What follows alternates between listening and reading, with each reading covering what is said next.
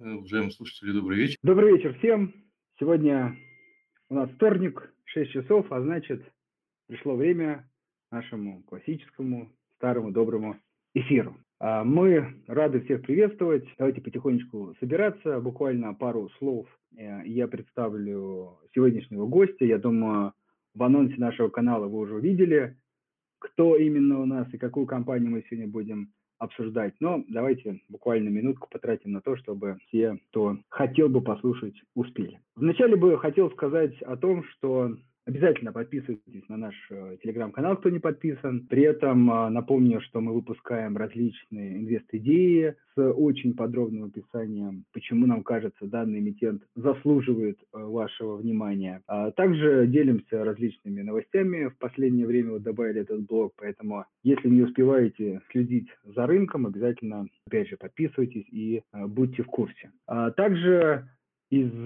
текущего у нас стартует курс уже, можно сказать, буквально сегодня а, по инвестированию в акции и облигации. Этот курс нацелен для начинающих инвесторов, для людей, которые только делают первые шаги на фондовом рынке и не совсем еще а, понимают, как выбирать акции и облигации. Вот, собственно, не пожалейте времени. Курс двухнедельный с очными занятиями, вебинарами, материалами раздаточными. В общем, все, что нужно, чтобы погрузиться в эту тему всего лишь за две недели. Соответственно, если, опять же, вам интересно, записывайтесь и приходите на курс. Вот те мероприятия, которые у нас либо уже идут, либо планируются, и те вещи, которые мы э, публикуем и делимся. Соответственно, я думаю, мы подождали. А, Дима, привет. Да, Андрей, привет. Я думаю, что можно уже тихонечко делать подводку под сегодняшнее мероприятие, пока мы ждем наших гостей. Сегодня у нас в гостях очень интересная компания. А, более того, это была одна из первых, наверное, наших компаний, которая в таком формате а, согласилась принять участие, да, именно в формате голосового общения. Компания Фосагра. И, наверное, сегодня мы поговорим о том, что же поменялось. И я уверен, что поменялось в лучшую сторону. Да, я думаю, мы поговорим и о компании, и о... Вышла недавно отчетность последняя, тоже поговорим подробно об этом. И, в общем, все, что связано с компанией, в целом, перспективы, бизнес и так далее. А, а в ну, гостях у нас сегодня от Фосагра, да. извини, что перебиваю, Александр Шарабайко, заместитель генерального директора по финансовым и международным проектам. Александр, добрый день, добрый вечер уже, спасибо большое, что пришли. Да, да я еще добавлю, что еще э, с нами Андрей Серов, э, руководитель службы по связям с инвесторами, тоже компании Фосагра. Здравствуйте. Алекс... Хорошо. Если, ну, если возможно, чуть-чуть погромче. А, говорю, что будем с одного телефона, не будет, а, ну, Андрей, как бы он будет с этого же телефона отвечать на вопрос. Да, хорошо, договорились. Ну что, предлагаю начинать? Андрей, у тебя есть вопрос? Да. Или мы просто спросим наших гостей, что поменялось за последний год, какие интересные есть э, новости? Да, давай начнем. Все-таки, мне кажется, представитель этой отрасли у нас, дай бог мне память не соврать, первый, а я имею в виду минеральное удобрение, на мой взгляд, очень э, там, перспективная отрасль, особенно с учетом развития сельского хозяйства в России. Вот. Но я думаю, что не все слушатели, ну, безусловно, может быть, слышали про фосагры, но, может быть, не отличают, знаете, там, фосфорные, калийные, нитратные удобрения. Это тоже важно при инвестировании в данную компанию. В общем, буквально в пару э, словах, если можно, а, расскажите, пожалуйста, о компании Фосагр, чем занимается, что производит, а дальше пойдем уже по последним а, показателям, перспективам и так далее. А, да, коллеги, ну, тогда, наверное, Александр, я отвечу, да, это Андрей Серов. На самом деле Фосагра – это э, один из крупнейших в мире производителей фосфорных удобрений. Мы входим в топ-5 э, крупнейших игроков – производим мы э, больше 10 миллионов тонн удобрений. А, большая часть это, естественно, фосфорные удобрения, и порядка, наверное, 20% это удобрения азотные. То есть мы, по сути дела, закрываем а, потребность э, мирового рынка по двум из трех основных элементов потребляемых растений. У России у нас э, свои собственные месторождения по фосфорным удобрениям. Мы добываем их в России на Кольском полуострове в Хибинах. Э, это уникальные по своей а, природе месторождения магматического происхождения с э, очень высоким качеством сырья, и что позволяет нам как бы быть, э, конкурировать на, во, во всем мире и там, особенно на фоне зеленой повестки, которая сейчас во всем мире развивается. То есть свое качество наших удобрений, их чистоту мы достаточно активно рекламируем, и это нам позволяет а, занимать лидирующие позиции. А, компания э, развивается а, очень активно. У нас э, три производственных площадки в России, крупнейшая в Череповце. В Череповце мы совместно с Северсталь являемся двумя крупнейшими предприятиями. Есть также актив в Ленинградской области и в Балаково, это на юге России. Они все три вот производят из нашей руды э, конечную продукцию. Компания в этом году отметила свое 20-летие, именно как Фосагра, то есть она была создана на базе нескольких активов, э, которые начинают свою историю с э, советского периода. А путем объединения э, нам удалось существенно повысить эффективность и развить эти активы. За вот последние 20 лет мы увеличили как а, производства, так и качество, расширили ассортамент, увеличили свое присутствие на мировом рынке. Сейчас мы поставляем более чем в 100 стран а, мира и, в принципе, являемся очень известным игроком на глобальном рынке. А, компания реализует э, долгосрочную программу развития и фокусируется в основном на органическом росте – а, мы не занимались в свое время, вот был такой тренд, э, наверное, у других российских компаний покупкой а, иностранных активов, которые потом в основном оказывались э, не очень удачными. Мы занимались инвестициями в свои собственные мощности, строили новые производства, строили, развивали рудную базу, и, в принципе, это нам, ну, мы считаем, что этот подход он себя оправдал, мы смогли действительно прочить позиции компании. Сейчас компания реализует э, инвестиционную программу, которую мы презентовали рынку в 2019 году. Она была примерно сроком реализации до 2025. Мы очень активно движемся по этой программе, уже практически ее закончили. Наверное, вот к 2023 году уже полностью закончим. И, в принципе, мы сейчас задумываемся о том, чтобы а, дать апдейт а, по этой инвест-стратегии, и, возможно, там, в середине следующего года мы дадим, как, ну, скажем так, продлим а, инвест-программу, там а, отрепортим о дополнительных проектах и о дальнейших планах развития. Это вот, наверное, в целом а, такой вот короткий, скажем, вводный материал по самой компании. Там, если по результатам, то можно по последним результатам поговорить.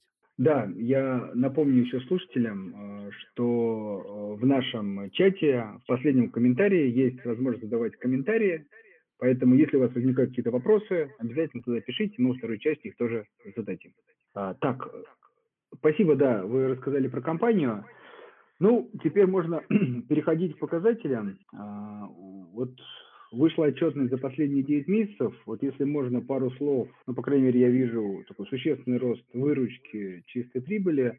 Если можно, расскажите, с чем связано. И если есть какие-то прогнозы, ориентиры на там, конец года и на следующий, например, 2-3 года.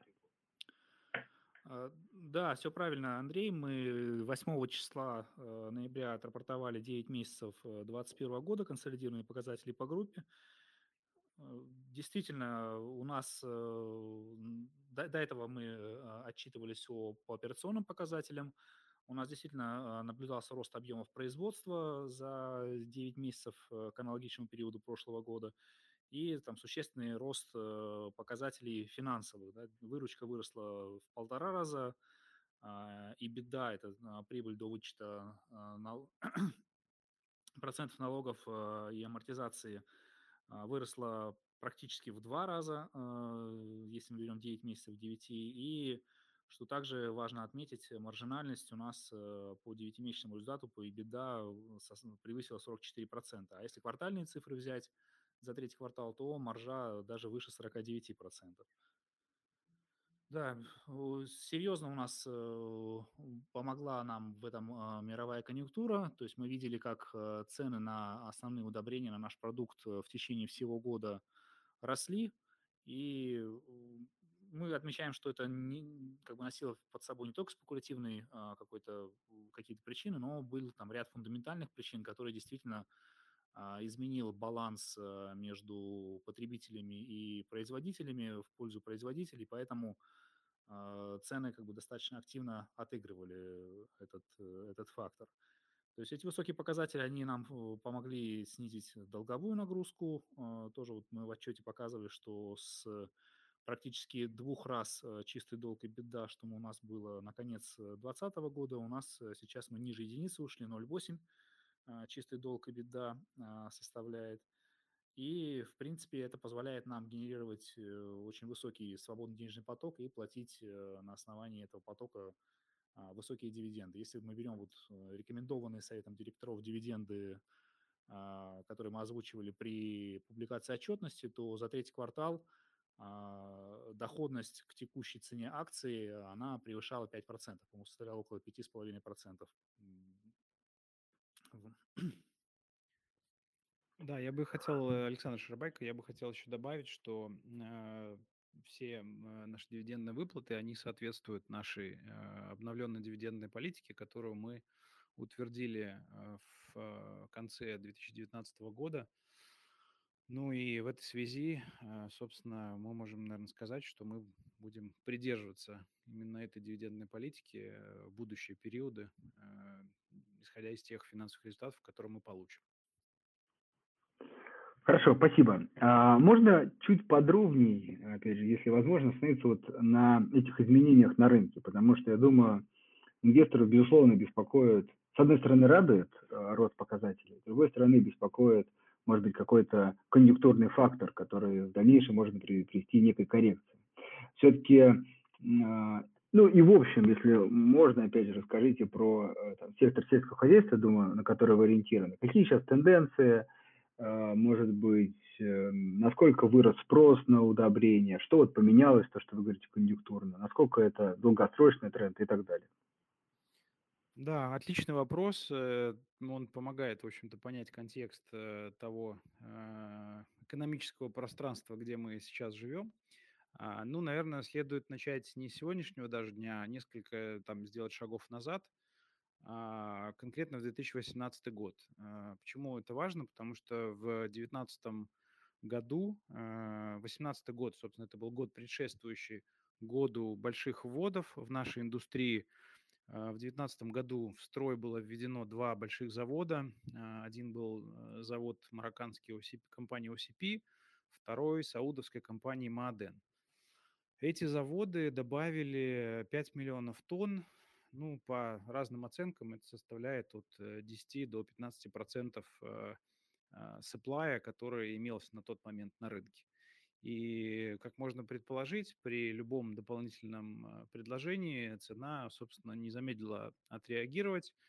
И весь 2020 год, ну, даже, можно сказать, со второй половины 2019 до, собственно, конца 2020 года эти объемы давлели над рынком, и, соответственно, все цены находились э, в достаточно плачевном состоянии, пока в 2020 году не сложилась ситуация, когда все его, собственно, эти объемы новые, они были рынком абсорбированы, то есть нашли своих покупателей, и цены начали расти. Ну, был еще ряд других факторов.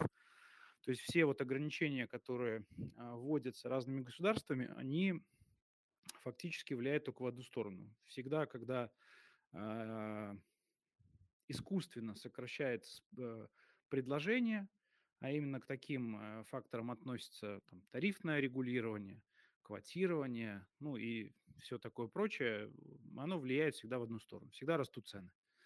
Растут цены на тех рынках, где, э, собственно, нет возможности свободно получить тот или иной продукт. А, ровно это случилось в 2020 году. В июле месяце американский конкурент, компания Mosaic, он э, попросил американское правительство ввести э, компенсационные пошлины на продукцию а, российских компаний, это компания Фосагра и компания Еврахим, и э, на продукцию компании Марокко. Моментально цена начала отрастать, и сначала начала отрастать на рынке США, потом рост этот перекинулся на рынке Латин, Латинской Америки, дальше в Азии, дальше в Европе, ну и, собственно, везде – были достигнуты новые ценовые ориентиры, значительно выше тех, которые были до введения этих пошлин. А, мы сейчас находимся в судебном процессе с компанией «Мозаик». Мы судимся за отмену этих пошлин. А, ну, в общем-то, этот процесс, я думаю, займет у нас года, наверное, полтора. А, ну, мы считаем, что наши шансы хорошие. Э, собственно, юристы нас поддерживают в этой части, и я думаю, нам удастся на горизонте там полутора-двух лет э, эти пошлины отменить.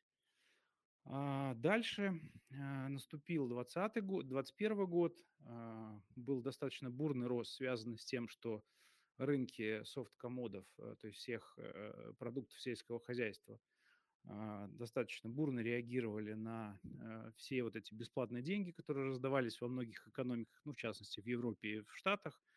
И мы увидели а, новые хаи по всем практически софтам, по софт-комодам. Это тоже подстегнуло дополнительный спрос. А, кроме этого, уровень запасов, который страны смогли накопить на конец 2020 года, был значительно ниже а, там исторических цифр, соответственно, практически все удобрения, они ну, не ложились на склад, а вносились. И сегодня мы живем в ситуации, когда а, достаточно горячая пора под весеннее внесение удобрений, а склады, ну, в большинстве стран-потребителей, они фактически сегодня пустые. Это тоже не, не, не добавляет оптимизма фермерам. Фермеры стараются законтрактоваться прямо сейчас, потому что они понимают, что если этого не сделать на складе, ты этого не купишь, значит, нужно, соответственно, ну, чем раньше законтрактуешься, тем меньше получишь цену. А, в этой связи мы видим сегодня бурный рост э, на рынке, на, на основных рынках сбыта, ну, в частности, Бразилия, в частности, Индия, и, ну, и европейские потребители. А, что еще хотелось бы отметить, что после вот этих двух вводов, случившихся в 2020 году, а, ни один из больших э, там, лидеров промышленности, там, российский или, или американский, или а, значит, э, из Саудовской Аравии, не объявил о планах по новым стройкам. А в нашей индустрии это очень важно, потому что срок с момента принятия решения до момента соответственно, первое, получение первой тонны составляет в среднем 4-5 лет. 4, скорее, это для Браунфилда, то есть это для проекта по увеличению мощностей уже существующих, и 5-6 лет для проекта Гринфилда, когда, собственно, в поле строится завод, строится инфраструктура, и уже на этой базе выпускаются удобрения. А это говорит о чем? Что в следующие, ну, минимум 4 года мы не увидим никакого дополнительного предложения. Соответственно, э, предложение глобальное, оно должно быть стабильным. Теперь только остался вопрос, где будет спрос. На наш взгляд, спрос довольно, ну, можно его предсказывать с определенной э, там, долей вероятности и связан прежде всего с ростом населения. А, мне неизвестно ни об одной стране в мире, которая бы отказалась от еды как от, э, ну, от продуктов питания как средство получения калорий. Вот э, если как бы это утверждение верно, то можно предполагать, что как минимум рост потребления удобрений будет ну, близким к росту населения в мире. А, вот по прогнозам, например, э, Международной ассоциации производителей удобрений ИФА, рост на разные виды удобрений он разный, но на фосфор конкретно в районе 2% в год. 2% а, в год вроде бы не очень значительная цифра, но если кумулятивно сложить эту историю там за 5 лет, это уже получается 10% рост должен случиться, чтобы а, удовлетворить тот спрос, который возникнет на тот момент. А, в этой связи мы видим, а, еще надо отметить, что последние, значит, э, два события, которые случились вот уже в этом году – в сентябре месяце китайцы объявили о запрете экспорта. А почему это важно? Потому что Китай, а, являясь одним из самых больших производителей вообще в мире всех видов удобрений, ну и, наверное, не только удобрений, а вообще всех комодов, он э, достаточно сильно влиял на рынок. Так как он запретил экспорт, э, китайский товар исчез с рынков, это дополнительно подстегнуло цену. А, в текущем моменте этот запрет действует фактически до мая месяца следующего года. А, второе событие, которое случилось, это а, введение квот в Российской Федерации, которое ну, недавно было объявлено. А, на наш взгляд, э, доступность э, для, сельс... для сельхозпроизводителей России это никак не поменяет, но абсолютно точно повлияет на мировые цены. И мы это, собственно, увидели. Цены продолжили свой рост. Там вот контракт, который недавно был заключен в Индии по карбамиду, а это одна из базовых марок э, азотных удобрений, э, превысил, ну или приблизился к 1000 долларов, при том, что год начинали там совершенно другой цифры, в несколько раз ниже. Вот, что еще? А, перспективы рынка. Ну, то есть мы считаем, что ограничение – это вещь вредная, скорее вредная, чем полезная. Но как бы мы не вольны принимать э, решения за наше правительство. Ну, значит, если надо обеспечить российского сельхозпроизводителя, мы его обязательно обеспечим. Э, рынок российский для нас всегда был приоритетом и остается таким, таким быть. Вот э, компания «Фусагра», кроме того, что она производит удобрения, у нас еще и самая большая сеть дистрибьюции удобрений в Российской Федерации. А, наша доля рынка, ну, в зависимости там, от какой марки удобрений, ну, в среднем составляет, может доходить и там, приближаться к 50%. Это если взять там все кумулятивно все марки. Наверное, вот кратенько так. Да, вполне подробно. Спасибо большое. Алексей, а могли бы чуть-чуть сориентировать, у нас такой звуковой эфир. Все-таки вы сказали сейчас около тысячи, э, ну, по крайней мере, на карбамид, да. А когда-то был там, я так предполагаю, все-таки некий, а, как вы сами сказали, переизбыток производства, цены уходили гораздо ниже. А в среднем, вот исторически, какая цена была, ну, скажем, в среднем за там, предыдущие пять лет? Чтобы понять вот уровень колебаний. Средне за 5 лет, э, ну, конкретно если про фосфор говорить, про фосфорный, карбамид все-таки азотная история, там немножко другие факторы. А, ну, наверное, средняя пятилетняя будет в районе 500 долларов. Сегодня цена, которую на карбамид мы видим на рынках, она превышает 800 долларов. Вот, э, смотрите, да, э, в связи с этим вопрос все-таки, если можно а, более точнее, вы ожидаете, ну, понятно, без точных прогнозов, но сохранение цен на вот этом уровне, так как излишек, ну, как бы нашел своего покупателя, либо может быть какая-то коррекция, связанная, ну, например, сейчас э, с неким выходом там, из ковида, таким повышенным спросом и так далее. Андрей, я постараюсь еще раз повторить свою мысль более прозрачно. Мы не ожидаем падения цены, цен, вернее, по той причине, что количество ограничивающих факторов, оно только увеличивается. То есть вот Китай был первым, Россия вторая. Я подозреваю, что, наверное, еще ряд стран думает о том, как сделать то же самое. И чем меньше продукта доступно на свободных рынках, тем стоимость этого товара будет увеличиваться. Это закон экономики, это Александр. фокус, не фокус Фосагра. Можно я уточняющий вопрос задам? Может быть, глупо немножко.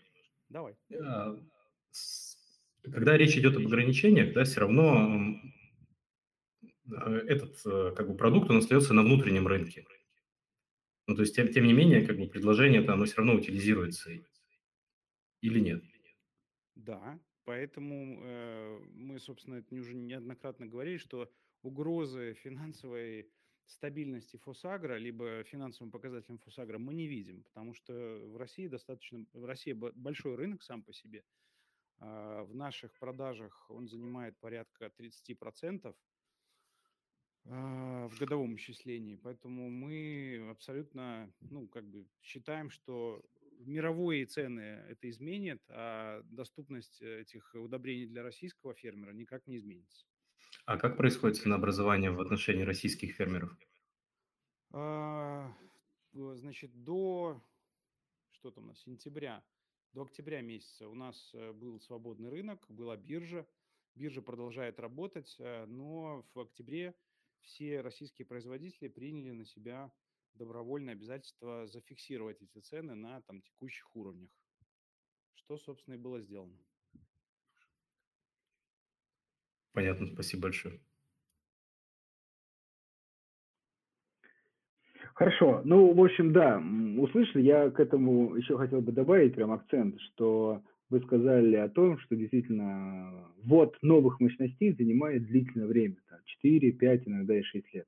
И с учетом того, что ну, рынок, я думаю, вполне прозрачный, все понимают проекты конкурентов, планы, так как их нет, то значит, э, даже если начнут строить например, там, в 2022 году, то это там, 26 и далее ввод новых мощностей. А э, население увеличивается, все-таки действительно спрос на еду увеличивается, и как следствие спрос на удобрения. Э, хорошо, ну то есть тут конъюнктурно все понятно. Понятно, всегда бывают форс-мажоры, но мне кажется, здесь э, все понятно. Э, у меня, так, Дима, у тебя вопрос? Да, я хотел немножечко остановиться на результатах последнего года. Да, и, ну, понятно, что конъюнктура рынка складывается достаточно благоприятно, и в этом смысле как бы возникает два вопроса. А, с точки зрения роста выручки и маржинальности бизнеса, здесь исключительно ценовое влияние, да, или в том числе там, удалось, не знаю, там, повысить эффективность там, производства. Может быть, вы что-то вводили, но я так понимаю, что вот вы озвучивали там 18-19 год, да, когда вы запускали новые проекты, то есть вот какова, какова доля, так сказать, неконъюнктурных изменений в общих положительных финансовых результатах компании в этом году, если так, если можете прокомментировать. А, да, это, это снова Андрей Серов. А, смотрите, на самом деле действительно очень много факторов у нас, э, которые помогли повысить э, маржинальность показателей, которые там не связаны а, с ценой компания действительно в течение длительного времени инвестировала э, в производство, в качество свое, а, своей продукции. То есть мы увеличили производство, мы повысили, собственно, обеспеченность э, и производство ключевыми ресурсами. У нас э, не так давно был запущен а, новый агрегат по производству серной кислоты. Это нам позволило увеличить количество, обеспеченность этим а, видом сырья. Мы смогли в этом году повысить производство фосфорной кислоты, что также а, повышает нашу маржинальность.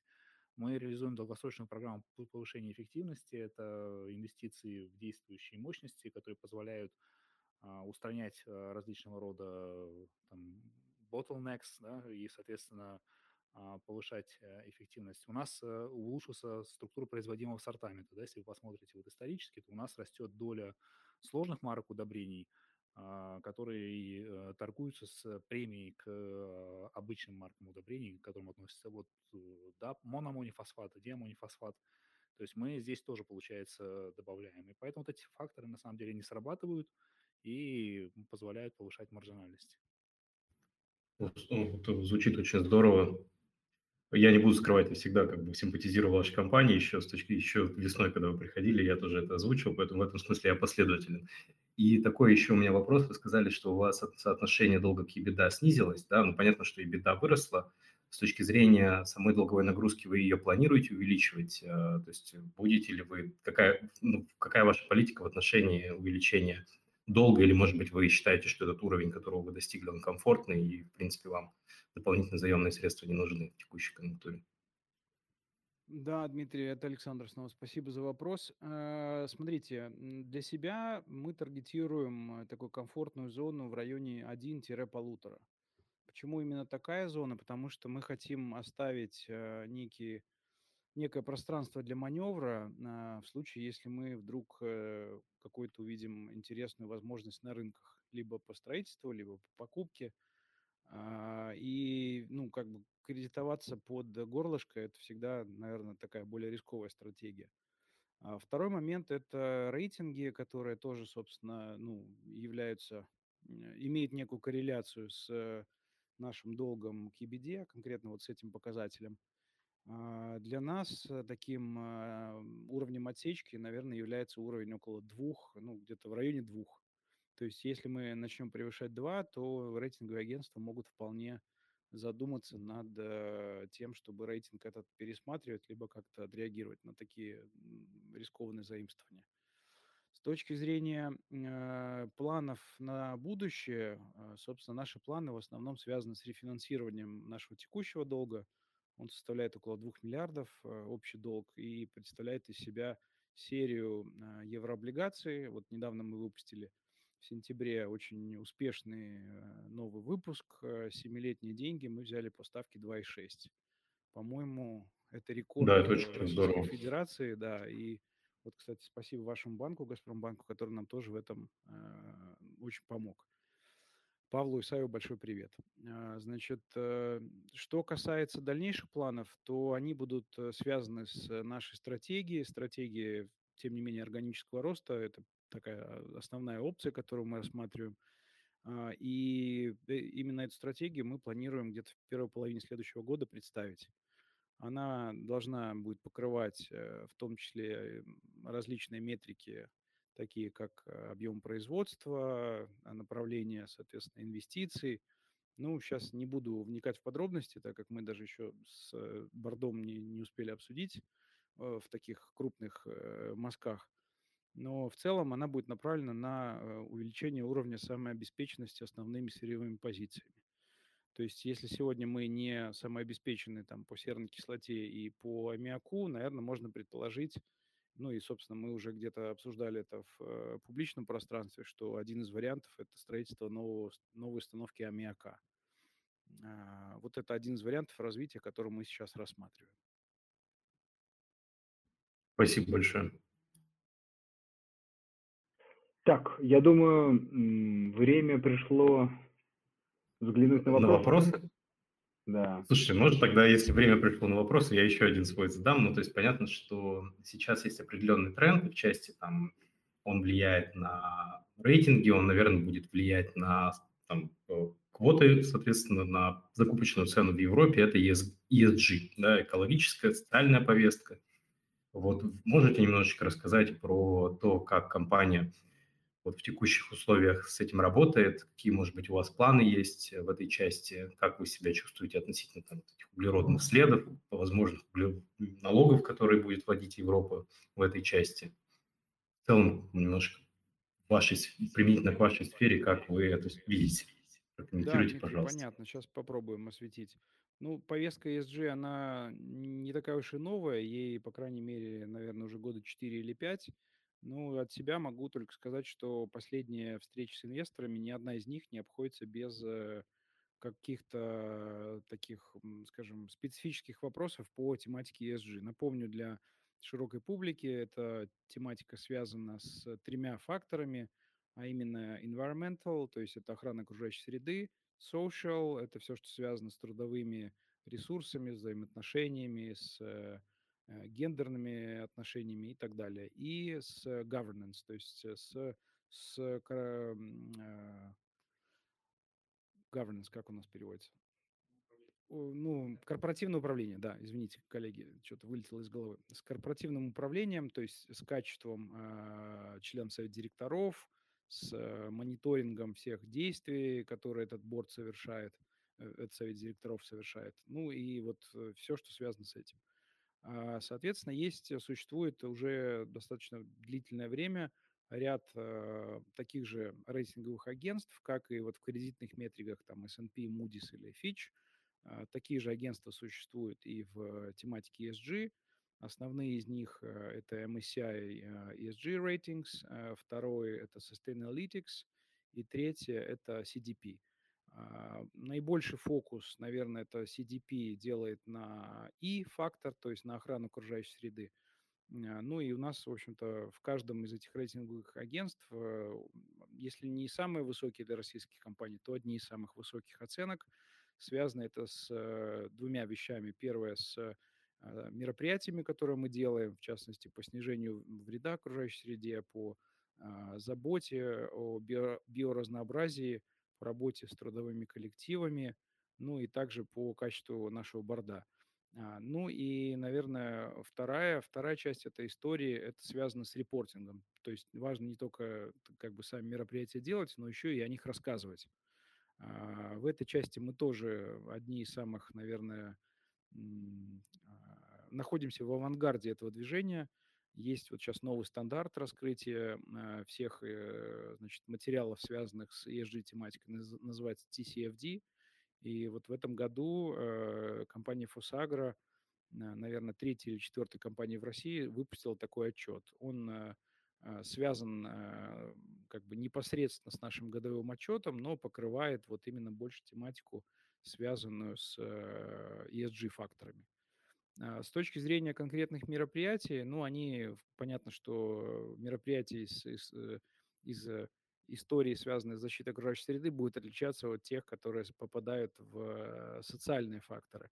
А, это могут быть в том числе и мероприятия, связанные там, с снижением выбросов, это техно, новые технологии, внедрение новых технологий.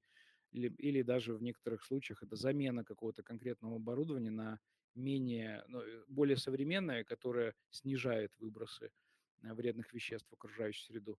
Ну и результаты, в общем-то, не заставили себя долго ждать. Вот, например, выбросы за сверхнормативные лимиты последние э, два года мы не платим, потому что их нет. То есть мы, в принципе, соответствуем полностью российским стандартам, ну и даже в некоторых моментах мы существенно лучше, чем российские компании-аналоги. А, регулярно с точки, ну, если про окружающую среду закончить, перейти к social, то здесь мы делаем достаточно много внешних оценок, которые позволяют нам а, создать некий бенчмарк по сравнению с другими российскими компаниями. Зачастую э, э, компании-аналоги из других, э, скажем, стран, они тоже такие же данные дают, и это позволяет нам еще и оценить себя против них. Ну и последний фактор – это корпоративное управление. Здесь, в общем-то, зависит от нескольких вещей. То есть это наличие, во-первых, независимых членов совета директоров, то есть те члены, которые не обладают, а, не владеют акциями, и, соответственно, они могут выражать свое мнение экспертное именно в части вот конкретной своей области экспертизы, основываясь на, на других своих примерах, где они участвовали. Ну вот в 2019 году, в 2020 году у нас был избран э, новый член, новый chairman, э, новый э, председатель совета директоров, э, им стал Хавьер Оле, э, это бывший глава Лондон, London Stock Exchange, то есть лондонской биржи. И достаточно много теперь у нас происходит изменений в этой связи, связанных с регулярностью и с э, глубиной а, встреч э, и повесткой э, этих встреч совета директоров, где мы, ну, в общем-то, раньше, наверное, несколько с другого угла смотрели на какие-то проблемы, он достаточно много привнес в нашу компанию изменений. А, кроме этого, у нас члены совета директоров независимые состоят из э, Джима Роджерса, э, это бывший партнер э, господина Сороса, вот сейчас он уже, в общем-то, частный инвестор с очень таким широким спектром интересов. Ну вот Россия один из, из таких его, так сказать, зон интересов.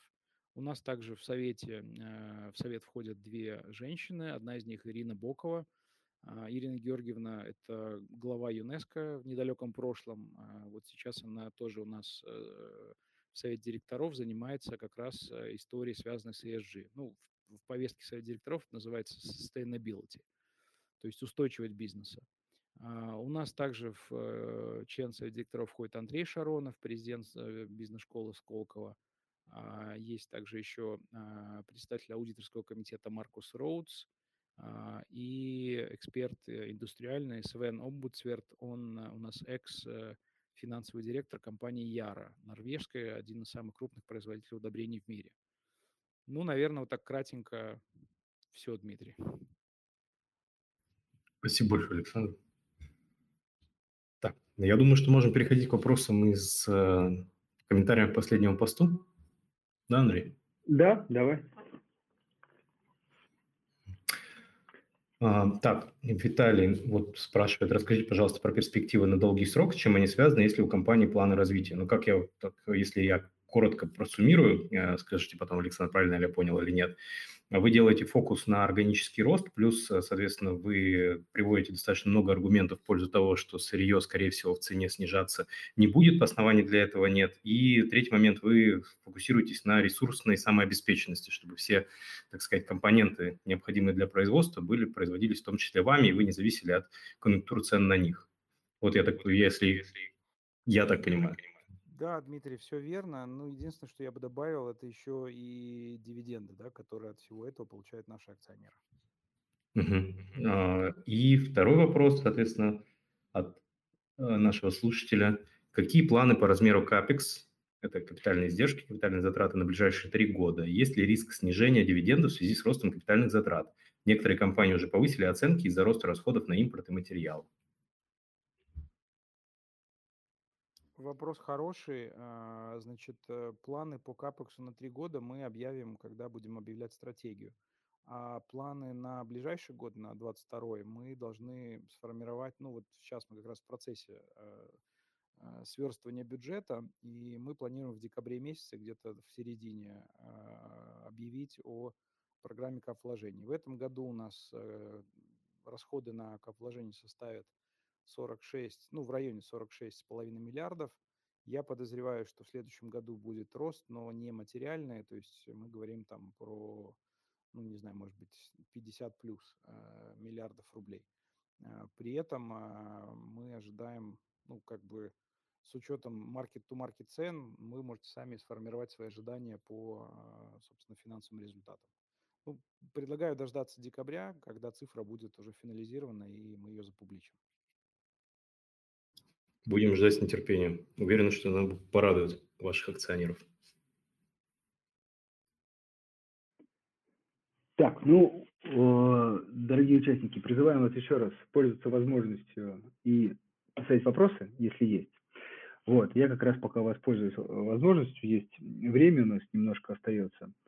А, Александр, можете подсказать, вот мы немножко поговорили про тенденции, сейчас а, очень многие там люди интересуются какими-то современными тенденциями, там, IT или что-то там, новая еда и так далее, и так далее. Вот расскажите, пожалуйста, какие, э, может быть, современные тенденции в сельском хозяйстве, э, которые так или иначе, например, могут повлиять на отрасль э, минеральных удобрений?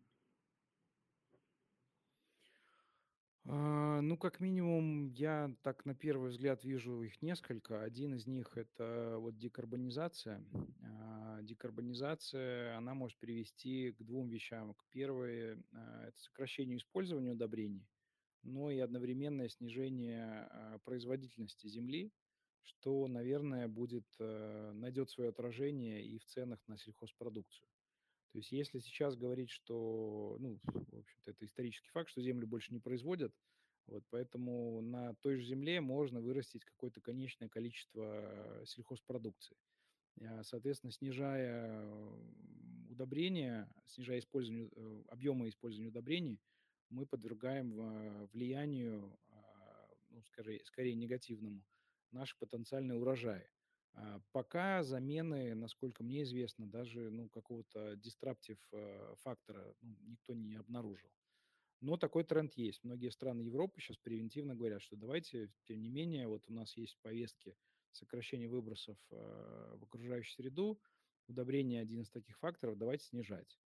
Да, это может, наверное, сказаться каким-то образом на объемы потребления, но, повторюсь, скорее всего, это отразится в другую, в обратную сторону на цену этих удобрений. А, второй, наверное, тренд – это precision agriculture. Это когда а, как раз он связан, может быть, отчасти с первым, когда а, сельское хозяйство ведется в формате digital. То есть это дроны, это оценка урожайности, исходя там, по предиктивной некой модели – это использование а, очень таких кастомизированных удобрений под конкретные культуры, а, тип почвы, прогноз погоды, который там условно дает гидромедцентр, либо там иная организация. И вот эти все факторы, они могут а, тоже а, а, снизить а, объем потребляемых удобрений, но увеличить а, эффективность их использования. Пока что это скорее пилотные истории в некоторых странах, в основном довольно обеспеченных. Э, ну, история довольно дорогая в данный момент. А, ну, наверное, еще может быть э, третий такой а, макротренд – это тренд на экологичность, а, экологичность э, продукции. То есть явно, что мы видим в странах западных довольно серьезный запрос на экологические, эко эффективные удобр... Э, продукты питания, что в привязке к удобрениям означает, что и удобрения должны стать э, экоэффективными. И в этой связи, наверное, надо отметить э, нашу любимую компанию, у которой, ну, по независимым от нас, от нас причинам есть самое чистое в мире сырье. Почему по независимым от нас? Потому что источники фосфорного сырья формировались там многие миллионы лет под э, воздействием геологических факторов без взаимодействия с разными правительствами. И так случилось, что вот э, хибинские, хибинские ресурсы, они самые чистые по, по причине того, что они э, носят магматическую природу, то есть это фактически там, извержение древних вулканов. Да, они более сложные в добыче, так как это твердое вещество, но так как были высокие температуры в момент извержения, все вот эти тяжелые металлы, они все были испарились. А почему это важно? Потому что э, в продуктах питания, э, собственно, это тот э, источник проникновения всех тяжелых металлов в организм человека. Когда мы кушаем а, какие-нибудь помидоры с нитратами, мы фактически привносим их в наш организм. А, точно так же это и действительно история для тяжелых металлов. В частности, мы говорим про кадмий, а, которые сейчас некоторые страны Европы начинают регулировать. В частности, со следующего года, с апреля месяца, вводится ограничение на содержание кадмия в удобрениях э, в, для импорта в Европейский Союз. А, отчасти мы причастны к этому регулированию. А, мы являемся одними из бенефициаров этого регулирования. А, содержание кадмия у нас составляет меньше 2 мг на килограмм. Лимит, который устанавливает Европейский Союз, составляет 60 мг на килограмм. Есть, э, кроме нас, другие альтернативные источники тоже чистого сырья, но вот э, как бы в большей массе все-таки это так называемые осадочные породы, которые можно найти в Марокко и в Саудовской Аравии. Вот в них э, содержание несколько выше, чем на, ну, существенно выше, чем наше. Поэтому вот, наверное, таких три основных тренда. Хорошо, раз уж мы затронули тренды и, в принципе, перспективы технологий, Можете немножечко прокомментировать, как у вас компания устроена, вот э, R&D, может быть, направление, может быть, у вас есть какой-то, чуть-чуть звук понят, если можно микрофон выключить. Да, спасибо большое. Да, я хотел спросить о том, что, может быть, у вас в компании есть какие-то перспективные направления разработки, в которые вы инвестируете деньги в расчете на то, что, соответственно, это может радикально изменить э, способ производства, маржинальность бизнеса, то есть как вот мы общались некоторое время назад с Северсталью, да, вы знаете, что они огромное внимание уделяют как раз э, технологиям, у них есть там свои венчурные фонды, которые как раз инвестируют в разработки, связанные с их производством, которые потенциально могут быть комплементарно применимы к основному бизнесу. Может быть, вы можете как-то прокомментировать, есть ли в вашей компании часть стратегии этому посвященной или нет?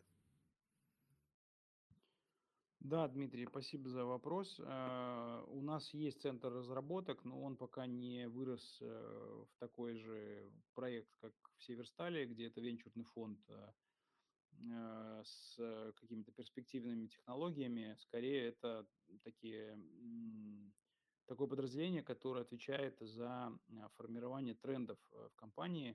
Есть цифровое подразделение, которое занимается онлайн-торговой площадкой. То есть мы хотим максимально упростить процесс покупки удобрений для фермера, чтобы он э, из любого а, смарт-девайса смог э, организовать себе на поле доставку наших удобрений. Вторая история связана с э, как раз Precision Agriculture, а, то есть мы смотрим на те проекты, которые сегодня есть, пытаемся как-то их прикрутить к российским реалиям. А, ну, вот в частности, у нас есть там партнерская программа с э, одним стартапом, не буду его называть э, в целях того, чтобы не сказать, что рекламирую, по а, как раз цифровому сельскому хозяйству, где там дроны, предиктивные аналитики и так далее. Пока мы в пилоте находимся с ними, может быть, это дальше во что-то другое вырастет. Ну и третье, это у нас есть центр разработки новых продуктов, где мы смотрим на те рынки, которые сегодня существуют, те запросы, вернее, с рынков, и пытаемся получить некий такой кастомизированный продукт под нужды конкретного фермера. Ну вот, наверное, таких три основных направления. Да, звучит очень интересно. Спасибо большое. Александр, можно вопросик вот э, через продолжение предыдущего темы, но мне кажется, он такой интересный. А, скажите, пожалуйста, а вот, вот это вот уникальное э, месторождения чистых фосфорных удобрений, а оцениваемые запасы, вот на сколько лет его хватит? Андрей, поправлю, не, не удобрение все-таки, а фосфорного сырья, потому что дальше еще не, несколько стадий есть переработки этого сырья. Но, тем не менее, сырье – это базовая история, поэтому вы абсолютно правы, что оно самое чистое. А, значит, запасы по Джорку, которые мы делали, оценку запасов делали мы по Джорку в 2018 году, Андрей? Или в 2018 году составляет около 2 миллиардов. Это приблизительно 65 лет э, работы вот в тем, теми же темпами, которые у нас есть сегодня. Окей, okay. ну, кажется, можно выдохнуть. Тут хватит надолго. Хорошо. Так, э, есть ли у нас вопросы? Ну, вопросов нет. Я думаю, мы действительно довольно подробно разобрали все, что касается компании, перспектив и даже отрасли, и даже, так сказать, разобрали конъюнктуру, которая в том числе влияет на компанию. Поэтому, я думаю, на этом мы можем заканчивать. Э, вам огромное спасибо за то, что нашли и э, выделили время и пришли к нам и рассказали про компанию. Желаем вам успехов, компании, новых э, финансовых показателей, радовать инвесторов. Вот. А для слушателей, я думаю, вы получили пищу для размышления и какой-то уже собственной инвестиционной оценки компании Фосагра. Александр, Андрей, спасибо, вам большое спасибо. Спасибо большое. Спасибо большое, коллеги. Да, спасибо огромное. Для наших, для наших слушателей напомню, что запись будет доступна во всех сервисах наших подкастов. А, также мы ее выложим в телеграм-канале и заодно передаем привет всем, кто слушает это в записи. Надеюсь, что это было полезно и по традиции будем ждать вас в четверг в то же время, в 6 часов вечера. Спасибо огромное нашим гостям, что нашли время. Всего доброго и до свидания. До свидания.